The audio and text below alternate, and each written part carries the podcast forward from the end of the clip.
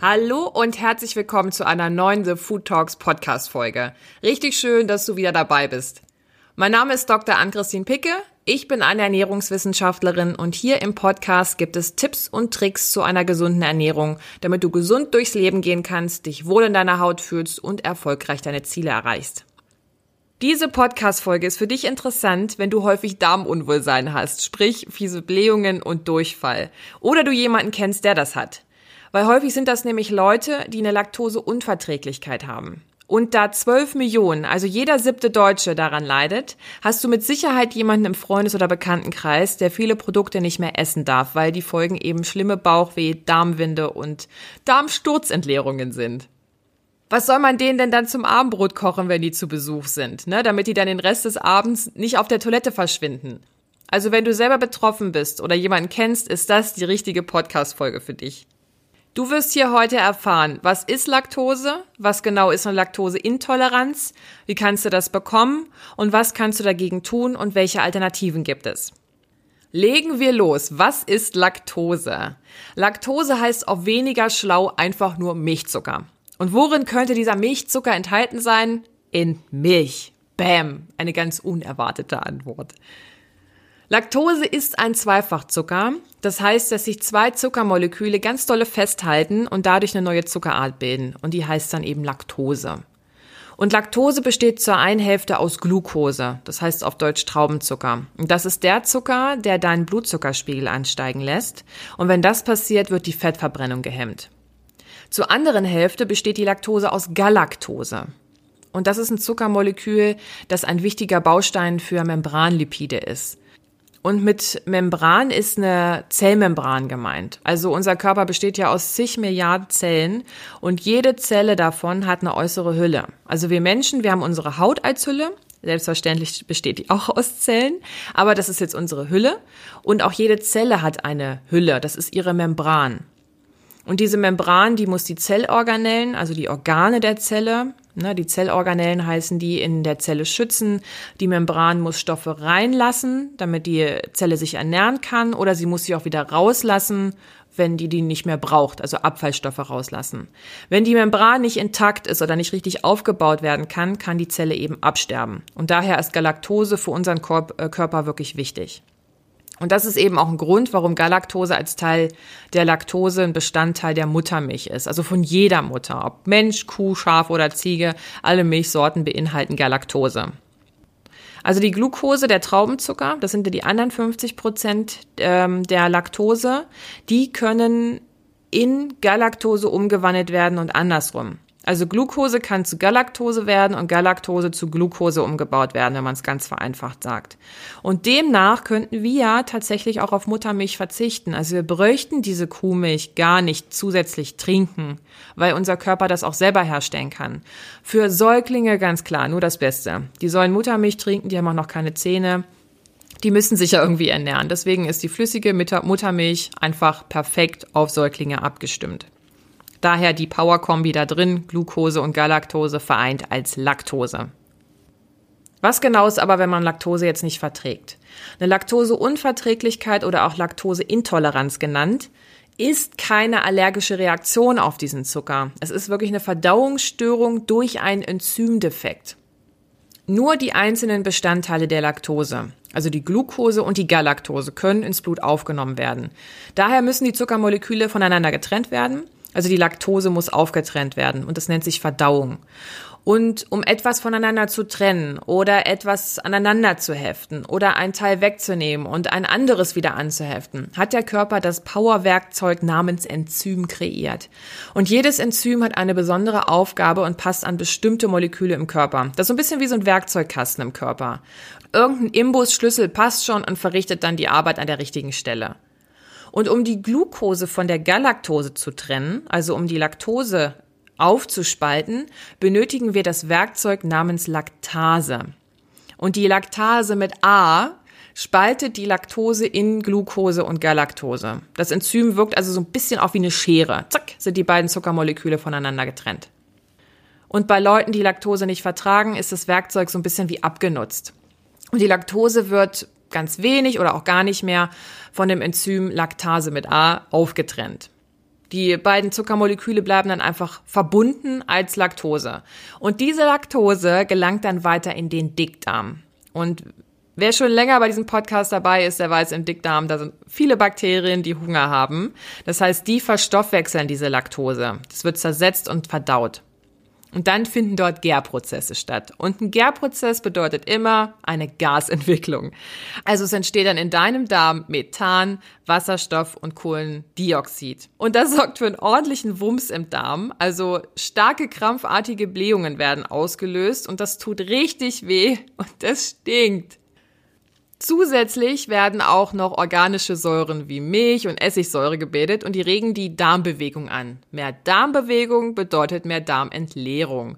Und das wäre ja auch okay, öfter mal auf die Toilette gehen zu müssen, aber leider ist das dann kein normaler Toilettengang, sondern eine Notaktion, also bei der man sich schnellstmöglich die Hose runterziehen muss, weil da eben Druck ist. Warum entsteht da so viel Druck? Das hat damit zu tun, dass der Milchzucker eine besondere Eigenschaft hat, nämlich Wasser zu binden oder zu ziehen. Und das nennt sich dann der osmotische Effekt. Vielleicht kannst du dir das bisschen besser vorstellen, wenn du dir ein Aquarium vorstellst. Das füllst du mit Wasser und in die Mitte des Aquariums packst du eine Trennscheibe, dass du dann zwei voneinander abgetrennte Bereiche hast. Und da kannst du so kleine Löcher reinmachen in diese Trennscheibe. Wenn du in die eine Seite des Aquariums eine rote Farbe kippst, dann wird irgendwann auch die rote Farbe auf der anderen Seite sein und dann wird sich das gleichmäßig im Aquarium verteilen, dass du dann auf beiden Seiten eine rosa Färbung hast. Und so ähnlich ist das im Darm auch. Auf der einen Seite des Darms oder im Darm selber ist die Laktose und in den Darmwänden eben nicht. Und das muss irgendwie ausgeglichen werden. Und aus dem Grund strömt dann Wasser in deinen Darm, um eben das Konzentrationsverhältnis auszugleichen. Aber Wasser im Darm heißt Druck und heißt, es muss dann ja sehr schnell entleert werden. Was bedeutet, es kommt zu Durchfällen. Wie kannst du eine Laktoseintoleranz bekommen? Da gibt's mehrere Möglichkeiten. Die erste ist, du wirst älter. Also als Babys haben wir noch eine sehr gute Laktase mit A-Aktivität, also das Werkzeug, das Enzym ist noch wie neu. Wir haben auch noch genügend von diesen Spezial-Inbus-Schlüsseln in unseren Werkzeugkästen. Alles glänzt noch schön und läuft richtig rund. Und im Kindesalter kann es dann beginnen, dass die Laktaseaktivität abnimmt. Das Werkzeug bekommt die ersten Dellen und zerkratzt ein bisschen. Hier und da geht auch mal ein Teil aus der Werkzeugkiste verloren. Das resultiert aber eigentlich so gut wie nie in Darmbeschwerden. Das kommt dann erst im Alter, wenn die Aktivität immer weiter abnimmt, das Werkzeug immer weiter abgenutzt ist, nicht mehr richtig greift und dann beginnen die Krämpfe, die Blähungen und die Durchfälle. Ich muss da gerade irgendwie an das Zusammenbauen von so einem Ikea-Schrank denken, weil das kennst du bestimmt auch. Wenn, wenn du so einen Ikea-Schrank aufbaust, dann wird da so ein kleines L mitgeliefert aus Metall, so ein kleiner Inbusschlüssel. Und mit diesem Inbusschlüssel kann man den ganzen Schrank zusammenbauen. Aber irgendwann greift er nicht mehr so richtig und dann kommt man nicht mehr weiter, dann muss man sich irgendwo anders Werkzeug herholen. Und so ähnlich ist das mit der Laktase eben auch, dass die die Laktose nicht mehr richtig aufspalten kann. Es wird vermutet, dass die Laktaseaktivität abnimmt, weil wir Erwachsenen ja auch keine Milch mehr zum Überleben brauchen. Wir haben ja jetzt vorhin gelernt, die Glucose kann in Galaktose umgebaut werden und andersrum. Das heißt, die Membranlipide können aufgebaut werden, wenn man nur Zucker isst. Und deswegen wird es halt nicht unbedingt gebraucht. Für Säuglinge natürlich ist es überlebensnotwendig. Aber als Erwachsener hast du Zähne und holst dir deine Vitamine eben und Mineralstoffe aus anderen Lebensmitteln, die du zerkauen kannst. Also noch ein Grund mehr, den Milchkonsum etwas zu reduzieren. Wenn du jetzt hier im Alter weniger Laktaseaktivität hast, dann ist das meistens auch wirklich erblich bedingt.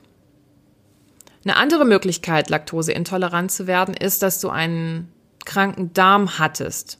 Zum Beispiel durch eine entzündliche Erkrankung wie eine Gastroenteritis, Morbus Crohn oder zum Beispiel nach einer Krebstherapie, also nach Chemotherapie oder wenn du lange Antibiotika einnehmen musstest. Für gewöhnlich erholt sich der Darm auch wieder, muss aber nicht sein. Drittens, Du kannst auch schon so geboren worden sein. Das ist natürlich richtig blöd, wenn du auf die Welt kommst mit einem unvollständigen Werkzeugkasten und gerade die Laktose, die ja wichtig ist für dich als Baby, nicht verdauen kannst. Es geht auch so. Wir wissen ja jetzt, Galaktose kann aus Glucose gebildet werden, also dann ist dein Körper trotzdem, kann der gut aufgebaut werden, aber Es ist natürlich nicht schön, wenn das Baby keine Muttermilch trinken kann. Das passiert aber Gott sei Dank sehr, sehr selten. Es sind circa 65 Prozent der Weltbevölkerung laktoseintolerant und wir Europäer sind echt die Spitzenreiter im Milchvertragen. Also gerade so Leute aus Afrika, Latinos, Chinesen vertragen zu 90 Prozent keine Laktose, wenn sie erwachsen sind. Und das ändert sich gerade so ein bisschen. Die trainieren sich auch um. Ähm, gerade so in Afrika wird viel Milchpulver verkauft und auch die Chinesen wollen immer mehr Milchprodukte zu sich nehmen. Richtig spannend finde ich hier in Europa, da gibt es sowas wie so ein Nord-Süd-Gefälle. Weil in Schweden, also oben im Norden, vertragen nur fünf Prozent der Leute keine Laktose, in Deutschland ungefähr 14 bis 20 Prozent und in Süditalien sind es schon 80 Prozent. Und die Ursachen liegen in den Genen, aber auch in jahrhundertelang antrainierten Ernährungsgewohnheiten. Und man geht davon aus, dass es jetzt immer mehr Leute werden, die Laktose nicht vertragen hier in Europa, weil in vielen Fertigprodukten einfach Laktose eingesetzt wird. Ich habe Laktose schon mal in der Zutatenliste von Kartoffelchips gesehen. Das sind diese Kartoffelchips in der langen Röhre und wenn man zwei davon in den Mund steckt, dann sieht das aus, als hätte man, wäre man eine kleine Ente. Das ist jetzt für den extra Geschmack und dass es auch ein bisschen süßlich ist, aber ganz ehrlich, ich will keine Laktose in Chips haben und auch sonst nicht, wo, wo kein Milchprodukt sonst drin ist. Was kannst du selber gegen eine Laktoseintoleranz tun oder was kannst du tun, wenn du einen laktoseintoleranten Besucher hast? Es gibt Laktase mit A in Tablettenform. Also quasi kannst du dir zum Essen Werkzeug ausleihen und dadurch die Laktose verdauen. Das ist so ein bisschen wie bei dem IKEA-Schrank. Der Inbusschlüssel wird gleich mitgeliefert und wenn du den Schrank aufgebaut hast, dann kann das Werkzeug weg. Des Weiteren Hände weg von Milch und Milchprodukten, die nicht reifen müssen. Also bestimmte Käsesorten sind das. Trockenmilch, Kaffeeweißer, Kondensmilch, Trinkkakao, Molke, Quark, Hüttenkäse, Schmelzkäse, leider auch Desserts wie Pudding und Eiscreme. Du kannst auch laktosefreie Produkte kaufen. Hier ist nur wichtig, dass du weißt, wenn laktosefrei auf dem Produkt steht und es ist ein Milchprodukt, dann enthält es noch 0,1 Prozent Laktose meistens. Das ist aber nicht schlimm, weil deine Enzymaktivität für gewöhnlich nicht komplett zum Erliegen kommt, sondern einfach nur, es wird weniger. Und deswegen kannst du auch noch 0,1 Prozent Laktose verdauen, ohne dass es Blähungen gibt. Aber du musst dich halt selber ausprobieren und rantesten, wie dein Darm darauf reagiert. Es gibt Käsesorten, die du aber anbieten kannst, wenn du zum Beispiel Gäste hast und ihr eine schöne Käseplatte präsentieren wollt. Und das sind Käsesorten, die lange gereift sind. Je länger die Reifung, desto weniger Laktose ist enthalten. Beim Reifeprozess wird nämlich die Laktose aufgespalten und in Milchsäure umgewandelt. Und es sind folgende Käsesorten. Appenzeller, Bergkäse, Cheddar, Gouda, Parmesan und Raclette-Käse. Und ich finde, das ist eine richtig gute Nachricht, weil Silvester steht vor der Tür und somit ist die Silvester-Raclette-Fresserei gerettet. Es gibt auch schon Milch, die du ohne Laktose kaufen kannst. Da wurde die Laktose schon vorher aufgespalten, bevor du sie aus dem Kühlregal nehmen kannst.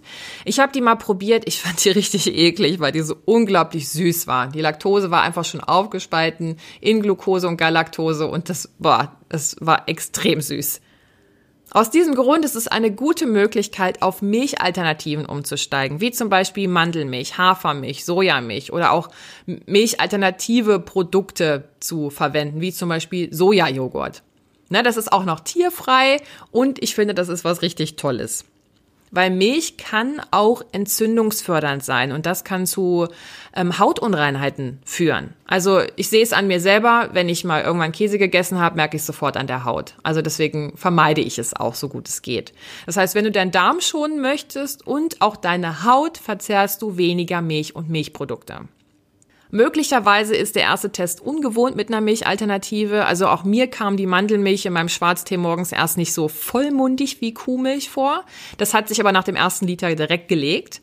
Und auch mein Müsli schmeckt fantastisch mit Milchalternativen. Probier dich da einfach mal aus. Es gibt auch Sachen, die finde ich auch eklig. Es gibt zum Beispiel Mandelmilch ähm, gebrannte Mandelmilch. Ich finde die widerlich. Aber vielleicht ist es ja genau dein Geschmack und dann sagst du, nee, die andere ist mir zu lasch, das ist genau mein Ding. Probier dich aus, es gibt da super leckere Milchalternativen.